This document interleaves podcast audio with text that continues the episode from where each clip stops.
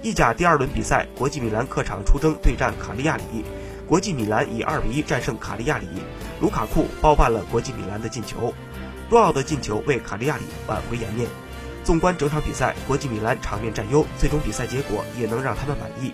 国际米兰全场有九脚射门，其中五脚射门命中门框范围；另一边，卡利亚里全场八脚射门，其中两脚射门命中门框范围。